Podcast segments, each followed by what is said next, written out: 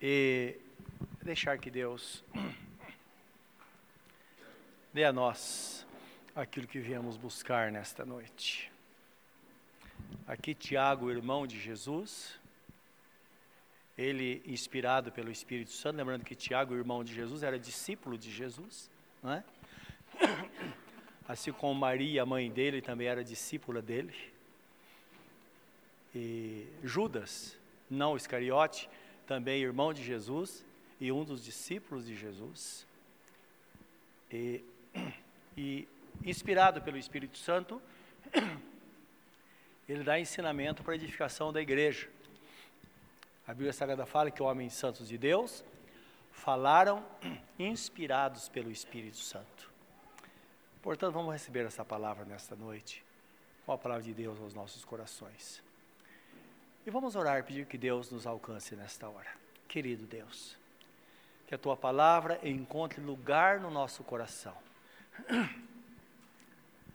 Traga graça, alcançando de fato a nossa necessidade. Para que cada um de nós receba, ó oh Deus, aquilo que veio buscar. E às vezes somos surpreendidos, porque de repente algo que necessitamos, mas não achamos importante, de repente num momento como esse, o Senhor vem e traz à tona, coloca diante de nós essa necessidade para supri-la. Que assim seja nesta noite, Senhor, porque Tu és o Deus da provisão, o Deus que está junto com a dificuldade e junto com ela tem a provisão para cada situação. É o nosso pedido nesta hora, em nome do Senhor Jesus. Amém, Senhor. Amém. Então, é, Tiago 5, do 13 ao 20 começa dizendo: Está alguém entre vós aflito? Ore. Está alguém contente ou feliz? Cante louvores. Está alguém entre vós doente? Chame os presbíteros ou pastores da igreja e orem sobre ele, ungindo-o com azeite em nome do Senhor. E a oração da fé salvará o doente, e o Senhor o levantará, e se houver cometido pecado, ser-lhe-ão perdoados. Confessai as vossas culpas uns aos outros e orai uns pelos outros para que sareis. A oração feita por um justo pode muito em seus efeitos. Elias era homem sujeito às mesmas paixões que nós, e orando, pediu que não chovesse, e por três anos e seis meses não choveu sobre a terra.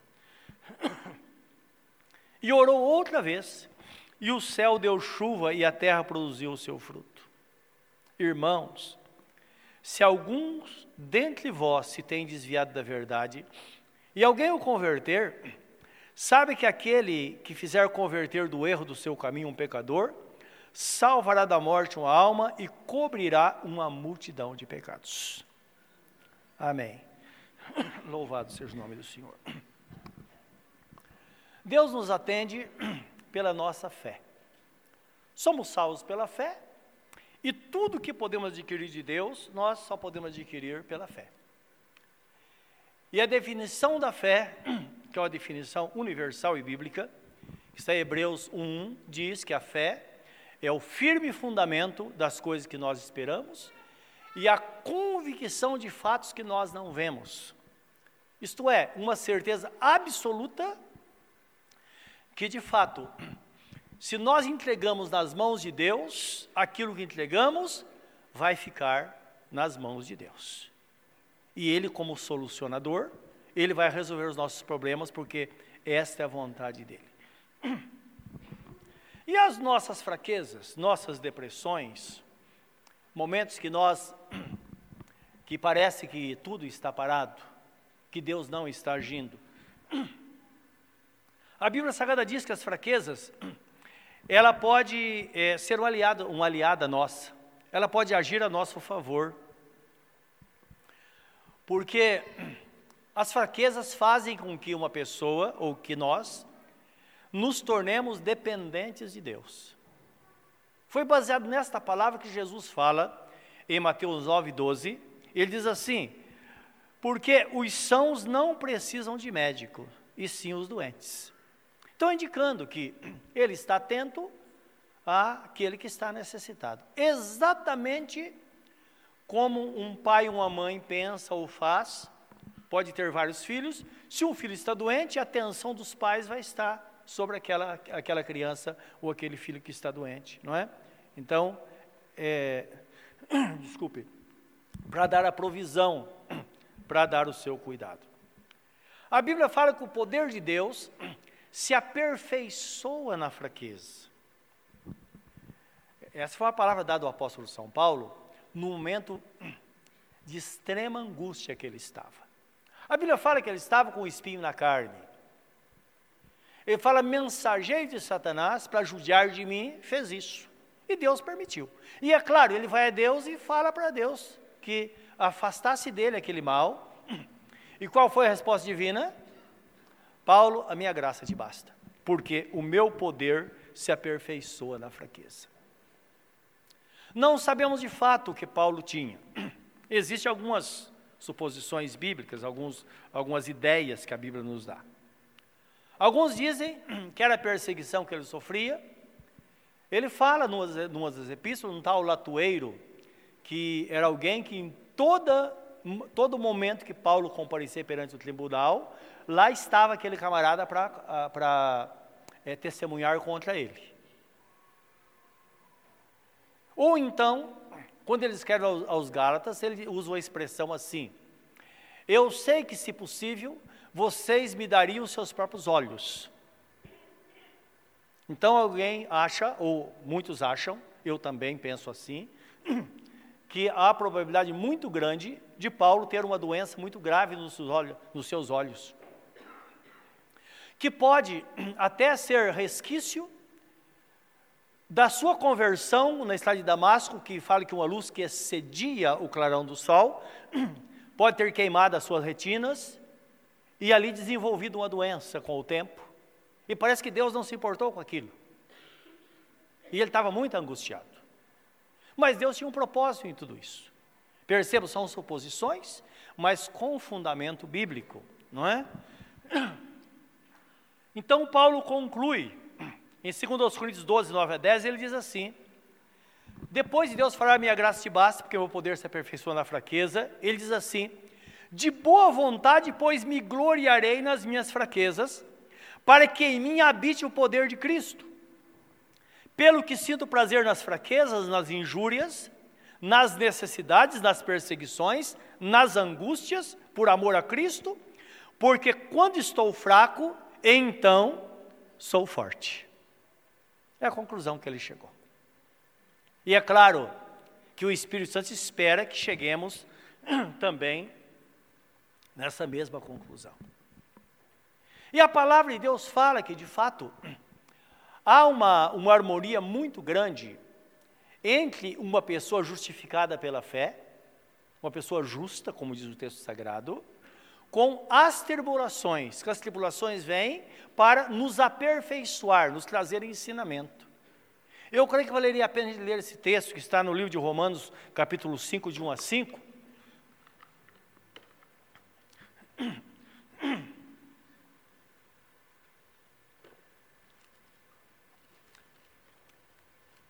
Estamos lendo esse texto porque nós vimos lá que a oração feita por um justo pode muito em seus efeitos. Então precisamos entender que justo é esse. É uma justiça atribuída àquele que tem fé em Jesus. Sendo, pois, justificados pela fé, temos paz com Deus por nosso Senhor Jesus Cristo. Isto é, por meio de Jesus. Pelo qual também temos entrada pela fé essa graça, na qual estamos firmes e nos gloriamos na esperança da glória de Deus. E não somente isto, mas também nos gloriamos nas tribulações, sabendo que a tribulação produz a paciência, e a paciência, a experiência, e a experiência, a esperança. E a esperança não traz confusão, porquanto o amor de Deus está derramado em nosso coração pelo Espírito Santo que nos foi dado. Então perceba aí a harmonia. Uma pessoa justificada pela fé em Jesus eh, tem acesso à graça de Deus. Isto é, a oração dessa pessoa respondida. Você crê em Jesus? É o, o, o elemento essencial para que a nossa, para que a sua oração seja respondida, para que a nossa oração seja respondida. Em toda tribulação que vem, ela tem, vai trazer um efeito. Um efeito que não é o mesmo para aquela pessoa que não é justificada. Que está falando aqui são justificados, aqueles que são conduzidos pelo Senhor. Então fala que a tribulação, ela produz a paciência. Uma pessoa que passa por tribulação, ela se torna uma pessoa paciente. Tanto é que pessoas que passam por grandes tribulações, elas sempre dizem: a minha vida nunca mais vai ser a mesma. E é verdade, porque a pessoa muda, ela começa a ver a vida de uma outra forma. E além disso, essa experiência traz esperança. Então você fala, eu já passei por isso.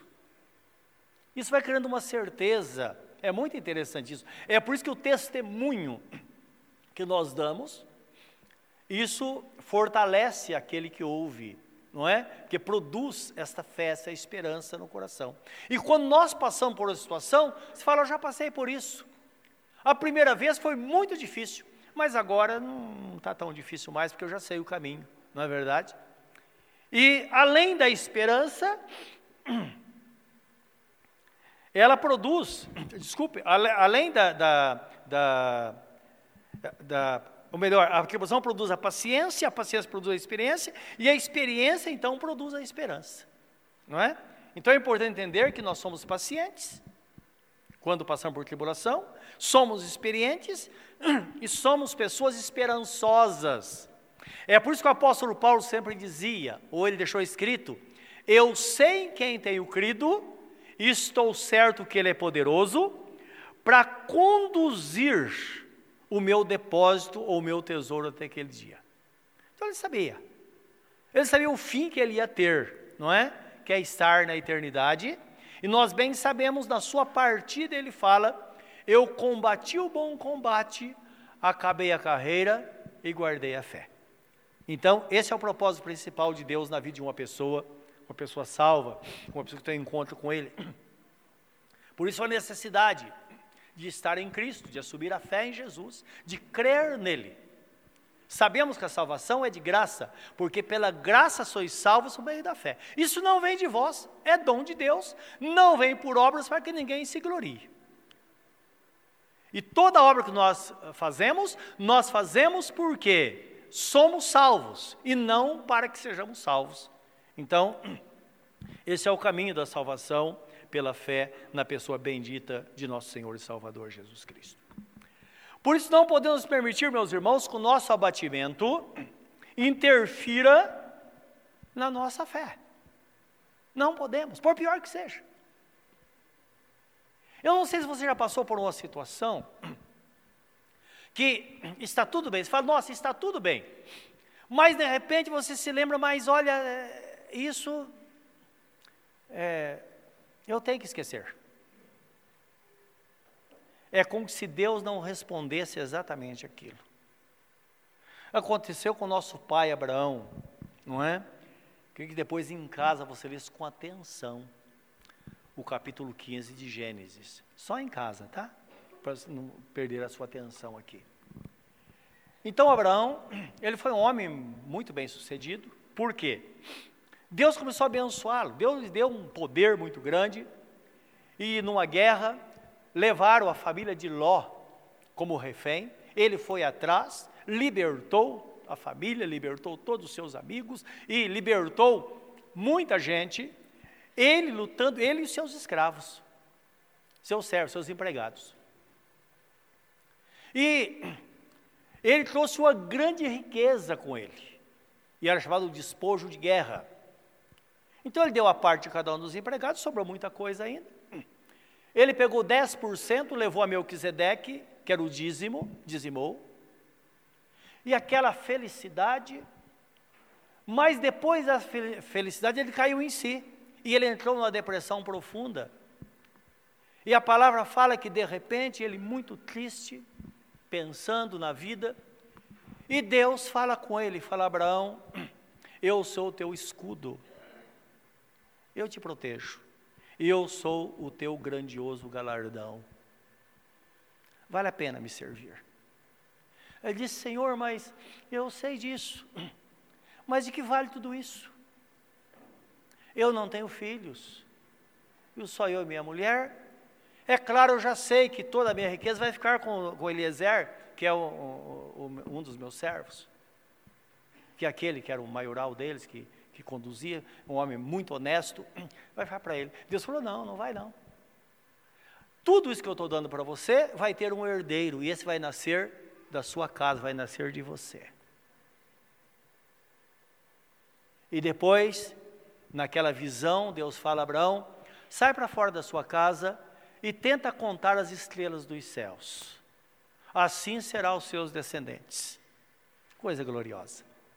Deus está falando da nação de Israel, todos os judeus do mundo, que são milhões e milhões e milhões, estão espalhados sobre toda a terra, e também sobre a igreja. Tudo sairia do descendente de Abraão, que seria Isaac. E ele falou: Mas Senhor, isso parece tão abstrato, eu não consigo, eu não consigo de fato é, ter essa confiança que tudo isso vai acontecer. Deus falou: Olha, eu quero fazer uma aliança com você hoje. E é, é aquilo que ele conhecia, falou: pega alguns animais, corta pelo meio e separa as partes. É o que se fazia os pagãos na época, porque é importante entender que em toda a Mesopotâmia já existiam as leis que governavam as pessoas. Por exemplo, na Bíblia Sagrada tem a lei olho por olho, dente por dente, já existia desde 800 anos antes de Deus ser colocado na lei. Então, muitas coisas do Velho Testamento já existia e Deus pegou aquilo que era bom dentro da cultura e deixou. Então se fazia isso. Então, o que os pagãos faziam, os que não conheciam Deus, antes deles conhecerem? Eles cortavam os animais e as duas pessoas que faziam aliança andavam entre aquelas partes fazendo juramento. E Deus fez isso. Naquela visão, depois Abraão fez, fez exatamente como Deus mandou, aí já era real, não, é? não era uma visão mais. E ficou lá sentado para ver o que acontecia. Diz que ao entardecer, ele caiu num sono profundo e começou a ver de novo. E ele viu que uma tocha de fogo começou a passar entre aqueles, aquelas partes dos animais. Agora é interessante que, segundo a Bíblia Sagrada, duas pessoas deviam andar de braços dados fazendo juramento. E aquela tocha sozinha passando, ele não estava.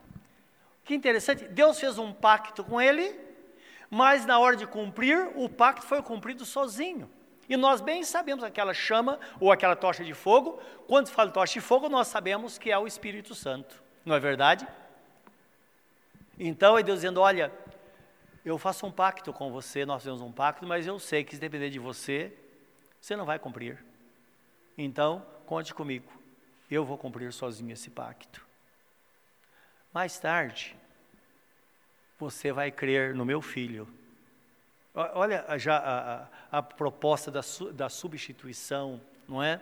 Do, da, do pecador, Jesus se fazendo pecado por nós, para que crendo nele, nós pudemos receber essa salvação e toda a provisão dele, sem fazer nada, simplesmente crendo no Senhor.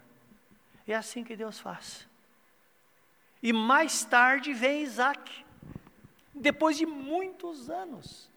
Cerca de 30 anos ou 35 anos depois, Abraão estava com 100 anos, e, é, é, Sara com 90 anos, e estavam ainda lá, os dois velhinhos. Quando os anjos foram destruir Sodoma e Gomorra, passaram por Abraão e disseram: Olha, nós vamos destruir Sodoma e Gomorra por causa do pecado.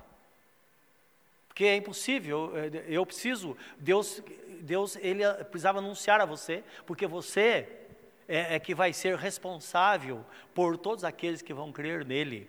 Então você precisa saber das minhas coisas. É o recado que Deus mandou para Abraão. E os anjos estavam saindo para destruir Sodoma e Gomorra. Aí ele voltou e falou: a propósito, daqui um ano Sara vai estar com o bebê no colo. A Bíblia fala que Sara estava dentro da tenda e ela começou a rir. E hoje falou: Olha, fala para Sara não rir, porque é verdade. Um ano depois, Sara estava com Isaac no colo, nascido dela, filho de Abraão. E a Bíblia é claro, porque nós vamos como tudo isso aconteceu. Nós sabemos que muitas das coisas do Velho Testamento são reveladas no Novo. No Novo Testamento, o Espírito Santo nos revela através do apóstolo São Paulo, em Romanos capítulo 4, versículo 17 em diante, que Abraão creu contra a esperança. Sabe o que é você vê na contramão? Só você crê naquilo, ninguém mais crê. É o que aconteceu com ele. E diz que para fortalecer-se na fé, ele dava glórias a Deus. Agora entendo, quando ele fala dar glória a Deus, não é só é, é, começar a falar glória a Deus, glória, não é isso. Dar glórias a Deus é concordar com aquilo que Deus disse. Então eu imagino Abraão dizendo, Senhor, eu sei. Ele olhar para Sara, Sara está tão velhinha, mas eu sei que vai acontecer porque o Senhor é fiel. O Senhor olha para mim, como eu estou, mas eu sei que vai acontecer porque o Senhor prometeu, que o Senhor é fiel.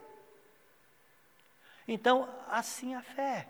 Momentos de fraqueza, mas é concordarmos que, a despeito daquilo que nós sentimos, a nossa fé é que vai resolver o nosso problema. Você deve conhecer bem aquela história de, de Jairo, não é? Quando a filha dele estava doente, ele vai a Jesus, e Jesus estava acompanhando até em casa para orar pela filha, para curá-la. E de repente Jesus para aqui, para ali, aí vem um mensageiro dizendo: Jairo, não incomodes mais o mestre, sua filha já morreu. Imagine, o coração dele foi parar nos pés.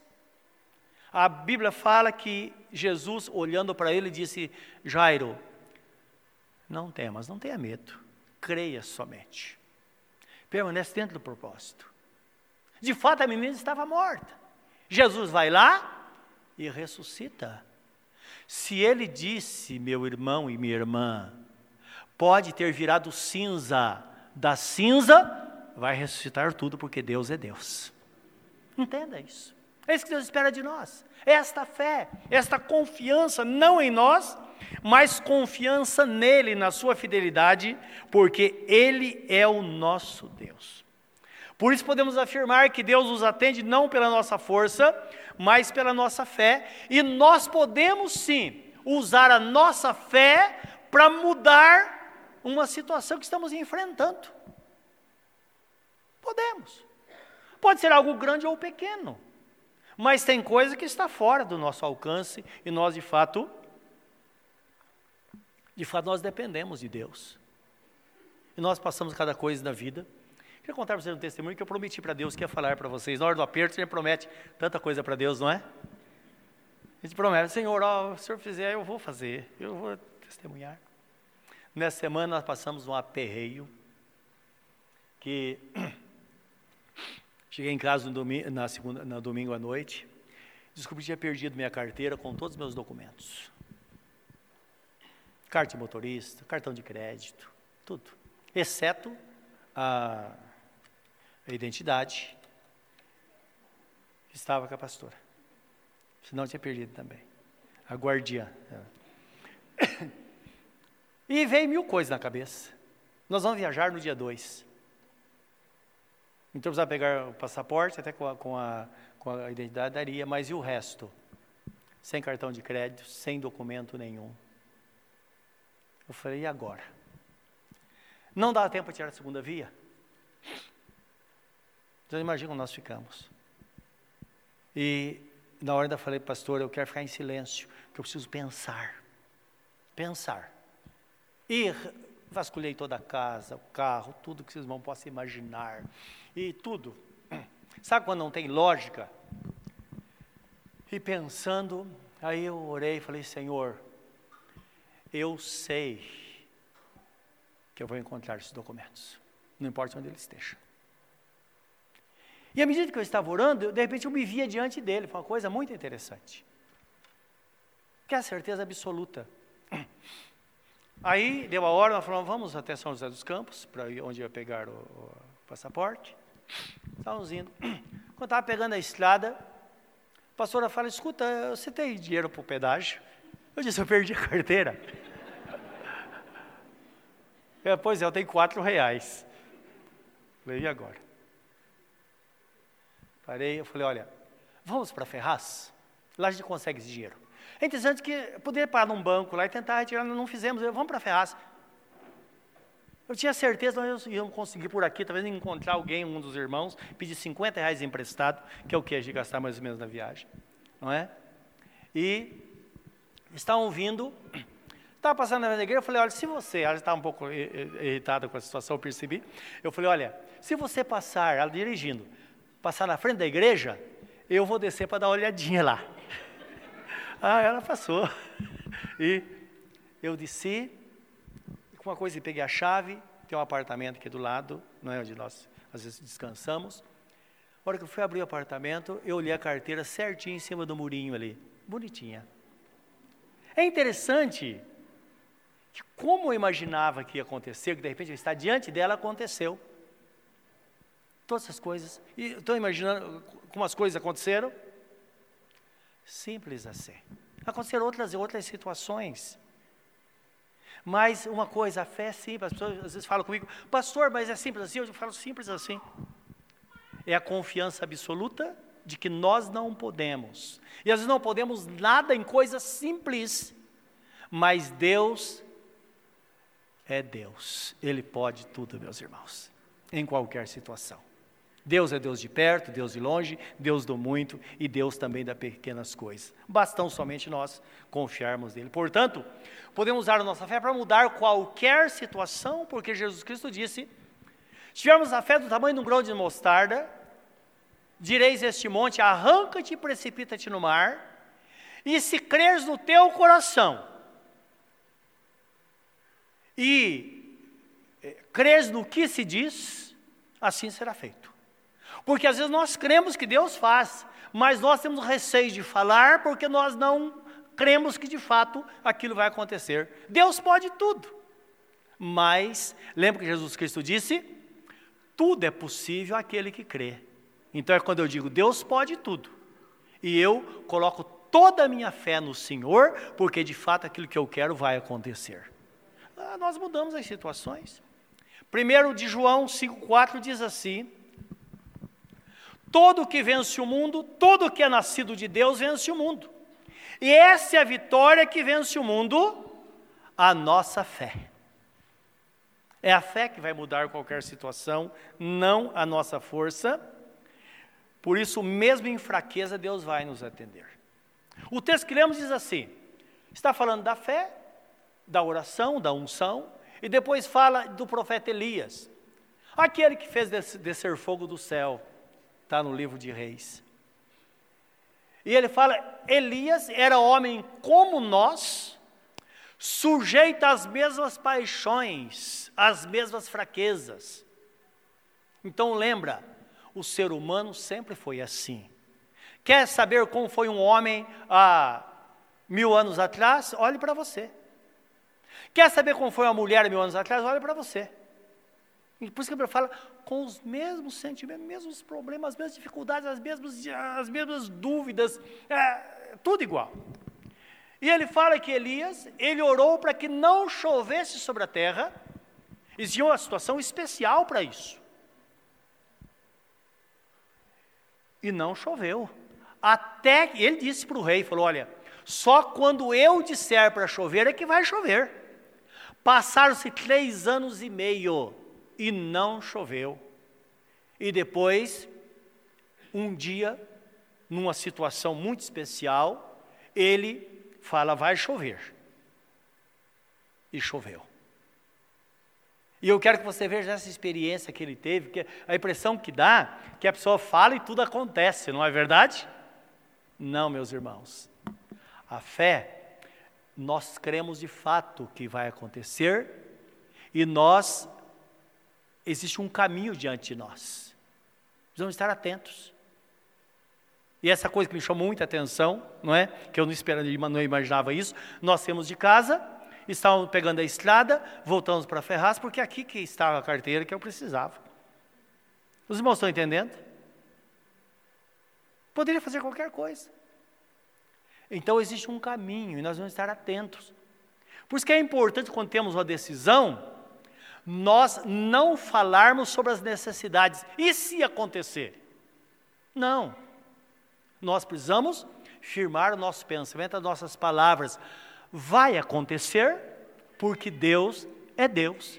Ele é o Jeová Jireh. Esses nomes que nós lemos são nomes dados a Deus de acordo com aquilo que ele faz. Jeová Jireh é Deus na nossa provisão, não é? E assim por dia, todos os nomes falam da, da, da, daquilo que Deus faz a nosso favor. E é assim. E o texto que eu disse está no livro de Reis, 1 de Reis 18, 41 e 46, que é a experiência citada por, por Tiago. É maravilhoso gente ver a forma não é? E vamos ler para que você veja que de fato há um caminho.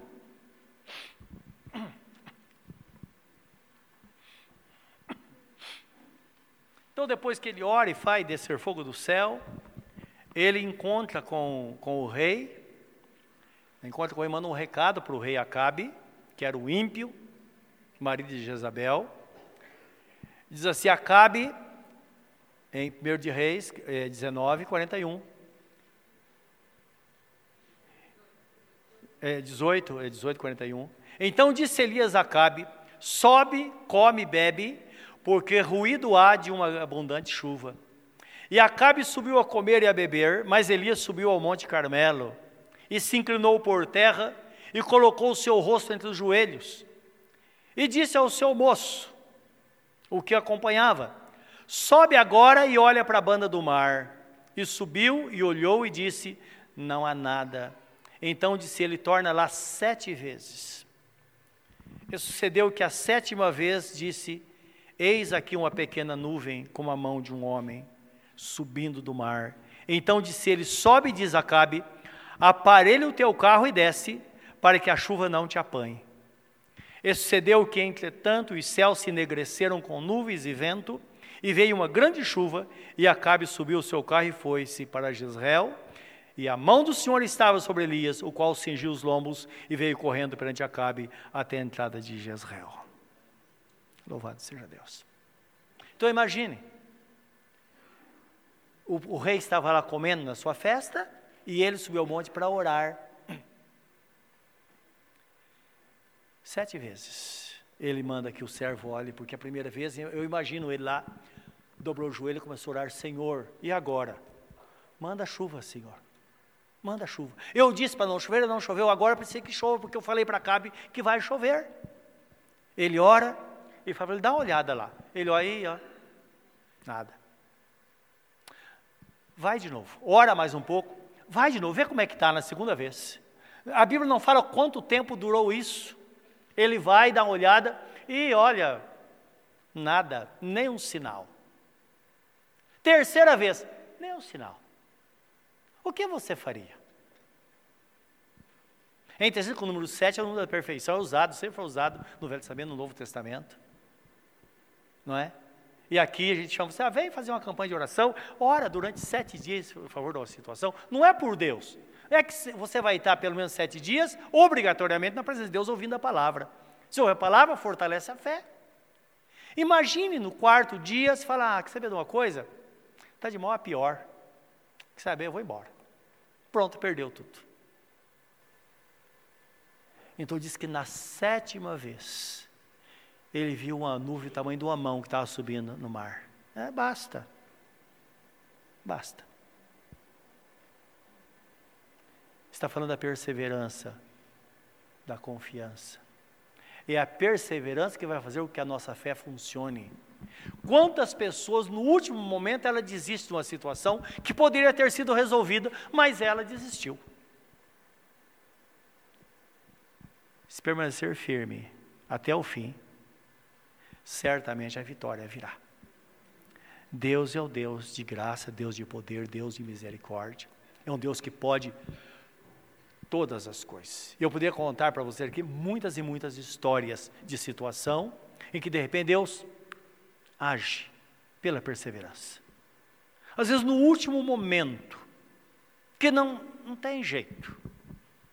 Como falei certa vez para a irmã, que ela veio reclamar para mim que ela estava completando 40 anos de idade e ela não sabia que era estéril e Deus não havia curado e agora vou completar esse ano 40 anos e agora acabou. No tempo, algum tempo atrás, a mulher era segura a mulher engravidar até 40 anos. Hoje já passou disso. Tem mulheres com mais de 40 que estão engravidando. Está em plena saúde, não é? Que as mulheres rejuvenesceram, não é? Com, nos últimos 20 anos. E, e ela, eu percebi que ela estava conversando comigo, até porque acompanhei a vida dela. Ela estava muito irritada. E ela disse, eu disse, mas você não sabia quando você se casou há anos atrás, que você era estéreo? Sabia. Mas está esperando em Deus. E agora? E o senhor sempre fala que Deus de fato responde. E eu me irritei com ela também. Eu falei, irmã, você não pode reclamar enquanto você não completar 40 anos. Quando completar 40 anos, vem aqui e pode brigar comigo. Irmãos, na semana que ela completou 40 anos, ela engravidou. Milagrosamente. Milagrosamente. Foi algo tão assim interessante, porque quando o bebê nasceu, minha mãe estava internada no hospital servidor, e eu ia ficar com ela lá três dias da semana, eu dormia lá, não é? E um dia estou chegando, está escurecendo, e eu vejo um casal com um bebê saindo do servidor, que ela é funcionária pública, professora, estava saindo. E a hora que ela me viu, e eu a vi, não é? Foi um Deus nos acuda. Tá vendo o esposo, todo mundo foi um momento ali de choro, de, de que ela não se cabia e foi uma coisa assim extraordinária. Deus é Deus, Ele faz. Por isso que Jesus fala, crê somente. Continua crendo. Bote sua confiança no Senhor. Evita falar palavras negativas, mas dá glória a Deus, fortaleça a sua fé, dizendo: Senhor, o Senhor é fiel e porque o Senhor é fiel, certamente vai acontecer. Deus moverá céus e terra para responder a sua oração, se for a oração que seja dentro da vontade dEle, porque Ele é o Senhor da nossa vida. Não pela sua força. Ora estamos fervorosos, ora estamos para baixo. Isso não vai funcionar. É a nossa fé no Senhor é que vai mudar as situações. Que Deus nos abençoe, que a nossa fé permaneça, permaneça genuína nele, porque nós teremos a resposta de todas as nossas orações. Curva o seu semblante na presença dele nesta hora. Pense nesta palavra. Fale com Deus agora acerca da sua necessidade. Mas fale não para censurá-lo, não para reclamar Dê glórias a Deus. Diga a Deus que você crê que por Ele ser o Senhor, a sua oração vai ser respondida.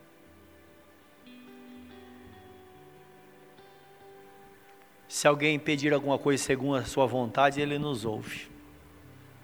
E se Ele nos ouve, então estamos certos de que receberemos as coisas que nos foi dado, que nos foi prometida. Está escrito na primeira epístola de João, capítulo 5, versículo 14 a 16. Sim, Senhor. Neste momento eu sei, Deus amado, que alguns sonhos começam a ressuscitar. Algumas necessidades profundas começam a ser colocadas diante do Senhor. Como disse o Senhor Jesus, que o Pai amoroso abra o seu tesouro, que é o céu. E o seu prazer é derramar as suas bênçãos sobre aqueles que o buscam. Sobre aqueles que clamam dia e noite. Ah, Senhor, que assim seja nesta noite. Por tua grande bondade. No santo e bendito nome de nosso Senhor e Salvador Jesus Cristo. Tu és o nosso Deus, o Deus conosco o Emanuel, aquele que cuida de nós, que nos dá provisão de tudo. Desta forma nós entregamos tudo nas tuas mãos e cremos que de fato assim será, por tua bondade, no santo e bendito nome de Jesus Cristo, nosso Senhor. Amém.